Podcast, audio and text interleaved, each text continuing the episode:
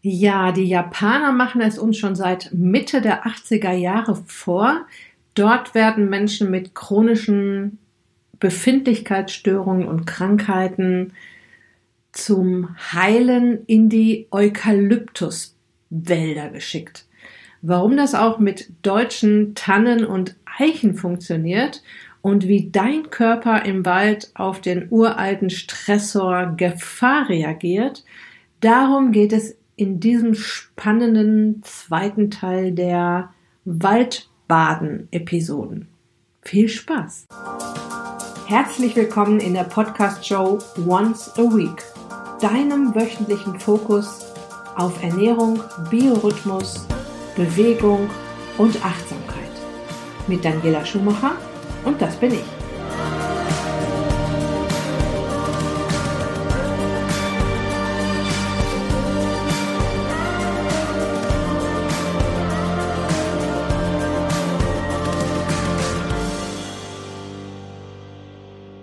Ich muss mich noch kurz korrigieren. Ich hatte ja im ersten Teil immer von den 70er Jahren gesprochen.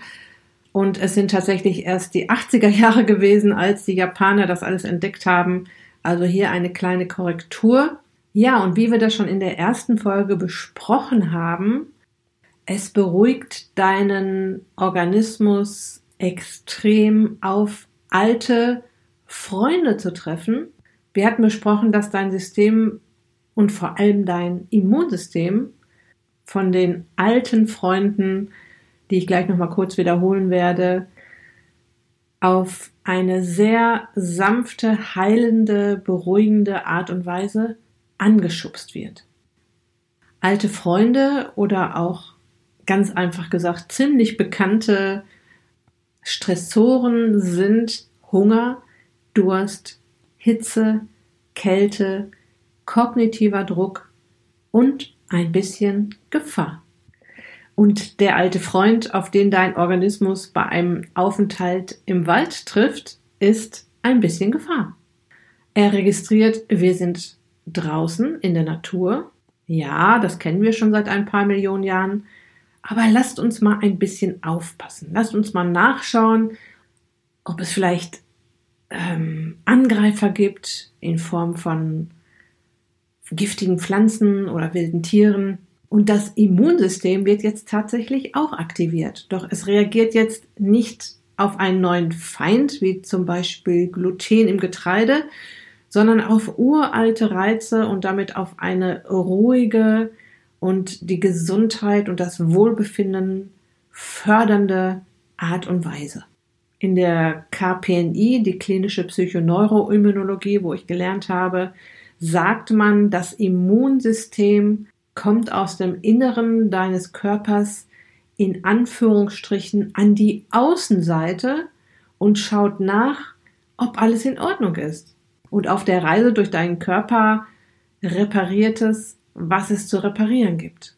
Und es neutralisiert die Stressoren der heutigen Zeit, unsere neuen Feinde, die ich ja in der ersten Folge schon genannt habe. Hier nochmal eine kleine Wiederholung bzw. Beispiel. Es gibt natürlich noch viel mehr. Zum Beispiel zu wenig Schlaf, Rauchen, übermäßiges Essen, zu viel Zucker in der Nahrung, zu wenig Tageslicht, Bewegungsmangel, ungelöste psychoemotionale Probleme, aber auch Handystrahlung, WLAN-Netze um uns herum oder zu viele Sitzstunden am Stück zu all dem, was wir uns Gutes tun können, bringt es natürlich auch eine Menge, sich ein paar von diesen Stressoren, die ich gerade genannt habe, abzugewöhnen. Was aber passiert, wenn du dich mit all den Themen, die deine Gesundheit verbessern, auseinandersetzt? Du wirst sowieso immer achtsamer, schaust immer genauer hin, achtest vielleicht mal drauf, früher ins Bett zu gehen, mal eine Weile den Zucker zu reduzieren, dich mehr zu bewegen und ja, das ist dann im Prinzip eine kleine Nebenwirkung des Waldbadens. Okay, lass uns mal ein wenig genauer anschauen, was die Japaner sich da in den 80er Jahren Tolles ausgedacht haben. In Japan heißt das Waldbaden Shinrin Yoku. Shinrin Yoku. Und mein Dozent, äh, Professor Dr. Leo Primbohm von der Natura Foundation, hat mich während meiner Ausbildung darauf aufmerksam gemacht, auf dieses ganze Thema. Davor habe ich mir so überhaupt keinen Kopf darum gemacht, was passiert, wenn ich durch einen Wald spaziere oder laufe oder mich einfach nur dort aufhalte. Und ja, es geht tatsächlich um einen schlichten Aufenthalt im Wald in dieser so toll duftenden, herrlich frischen Atmosphäre, die uns sofort tiefer durchatmen lässt. Ja, dieser angenehme Geruch, fast schon Duft aus Tannennadeln, nassen Waldboden und heruntergefallenen Blättern. All dies und zum Beispiel auch Vogelgezwitscher oder das Rauschen eines Bachlaus aktiviert unseren Parasympathikus. Das ist der Ruhebringer in unserem Nervensystem. Der Parasympathikus ist für alles in unserem Körper zuständig, was mit Erholung und Regeneration zu tun hat. Das ist pure Wellness für Geist und Seele. Der Aufenthalt im Wald sorgt also dafür, dass die Stresshormone, die eventuell schon chronisch anwesend sind, zurückgefahren werden. Ein Geschenk für jeden, der sich gestresst und überfordert fühlt. Und bei einem heilenden, wohltuenden, stressregulierenden Aufenthalt im Wald geht es jetzt nicht in erster Linie um eine sportliche Betätigung. Das ist jetzt, steht jetzt nicht an allererster Stelle, sondern darum, einfach dort zu sein. Vielleicht spazieren zu gehen oder ein wenig zu wandern. Und ich gebe dir gleich auch noch eine kleine Waldbadenanleitung, falls du da mal ein bisschen strukturierter rangehen möchtest. Aber in erster Linie geht es darum, zu sein, da zu sein, das Ganze zu genießen. Und gerade weil wir in der ersten Folge über diese ganzen Stressregulierungen im Körper gesprochen haben, möchte ich in erster Linie verhindern, dass du dir jetzt auch mit diesem Tool schon wieder Stress machst. Also es reicht tatsächlich erstmal sich wieder darauf zu besinnen, äh, wo gibt's denn überhaupt einen Wald hier? Da war ich ja schon lange nicht mehr, das werde ich jetzt mal wieder angehen. Das tut mir gut und warum das so gut tut, das werden wir jetzt natürlich hier noch weiter besprechen. So, und Shinrin Yoko bedeutet übersetzt so viel wie das Einatmen der Waldatmosphäre. Toll, wow. Ich habe es ja schon sehr oft erwähnt, der Mensch ist ein sehr feinstoffliches Wesen und es wird auch immer klarer, wie sehr wir mit unserer Umwelt vernetzt sind.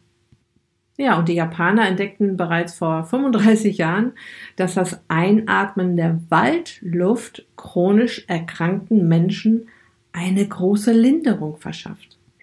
Seit 1982 ist Shinrin-yoku in Japan eine anerkannte Methode zur Vorbeugung von Krankheiten und zur Unterstützung von Behandlungen. Also das dürfte man jetzt hier der deutschen Pharmaindustrie so gar nicht vorschlagen, glaube ich. Wenn in Japan nämlich jemand chronisch krank wird, bekommt er zunächst die Waldtherapie verordnet, verordnet. Und erst wenn die nicht hilft, geht es weiter mit Medikamenten. Doch wie funktioniert das? Wie macht unser Körper das? Wer hilft ihm dabei? Und die Antwort auf diese spannende Frage ist, unser Immunsystem ist ein weiteres Sinnesorgan. Und das hat ein Professor für Psychiatrie an der Universität von Kalifornien, er heißt Joel Dimsdale, auf den Punkt gebracht, als er verkündete, dass es sich bei unserem Immunsystem um ein Sinnesorgan handelt, das fähig ist wahrzunehmen, zu kommunizieren und zu handeln. Und er sagte tatsächlich, betrachten Sie Ihr, Ihr Immunsystem als Ihren sechsten Sinn. Ja, und die Möglichkeit, dass Menschen mit ihrem kommunizierfreudigen Immunsystem über einen einfachen Aufenthalt im Wald in die Heilung kommen können, ist so groß, dass im Jahr 2012 an der japanischen Universität der Forschungszweig Forest Medicine gegründet wurde. An diesem Projekt beteiligen sich heute Wissenschaftler aus aller Welt. Wow. Und als ich anfing, mich mit, mit den ganzen Themen zu beschäftigen, war das hier in Deutschland zum Beispiel noch überhaupt nicht bekannt. Mittlerweile gibt es Waldbaden Urlaube, Waldbaden Therapien, die angeboten werden, Waldbaden Ausbildung sogar. Also das ist jetzt äh, hier auch richtig Thema geworden, auch in Deutschland, in Europa. Und ich finde es einfach nur klasse. Und der Schlüssel zu dem Ganzen sind die Pflanzen. Pflanzen, die es schon seit Trillionen von Jahren auf unserer Erde gibt, die so uralt sind, die es schon immer gab, lange vor den, den Tieren, lange vor uns. Pflanzen kommunizieren untereinander und auch mit unserem neugierigen und mit allen Wassern gewaschenen Immunsystem, das nur ein Ziel kennt, uns zu beschützen, unser Leben zu erhalten, dafür zu sorgen, dass die Gattung Homo sapiens sapiens nicht ausstirbt. Du weißt ja schon, das sind die uralten Mechanismen, die heute immer noch greifen. Auf manche Mechanismen, wie zum Beispiel Fett auf den Hüften für schlechte Zeiten sammeln, könnten wir zumindest hier in der westlichen Welt ganz gut verzichten. Doch solch ein Waldpflanzenschutzmechanismus hält extrem viele Vorteile für uns bereit. Okay, was passiert jetzt genau, wenn du im Wald bist? Wir hatten ja schon gesagt, Pflanzen unterhalten sich. Und das, was wir mit Worten, Gesten, Mimik und Körpersprache machen, schaffen Pflanzen mit chemischen Substanzen. Sie senden winzige Moleküle durch die Welt, die Informationen freigeben, preisgeben. Zum Beispiel, Achtung, da kommt ein Fressfeind. Und schon ist die gesamte Nachbarschaft alarmiert und ja, es wird sogar mitgeteilt, um welche Fressfeinde es sich handelt. Wahnsinn. Die informierten Pflanzen bilden Abwehrstoffe gegen die Schädlinge. Das heißt, auch das Immunsystem der Pflanzen funktioniert tadellos. Das alles ist wissenschaftlich belegt. Mittlerweile sind rund 40.000 dieser, ich sag mal in Anführungsstrichen, Pflanzenvokabeln entschlüsselt worden. Und weißt du was? Auch du empfängst diese Signale wenn du dich in einem Wald aufhältst. Dein Immunsystem reagiert darauf, indem es aktiv wird. Nochmal zusammengefasst, Moleküle tanzen um dich herum. Die Moleküle haben auch einen Namen, sie heißen Terpene und sie informieren nicht nur die Nachbarschaft, sondern auch die natürlichen Feinde der Fressfeinde.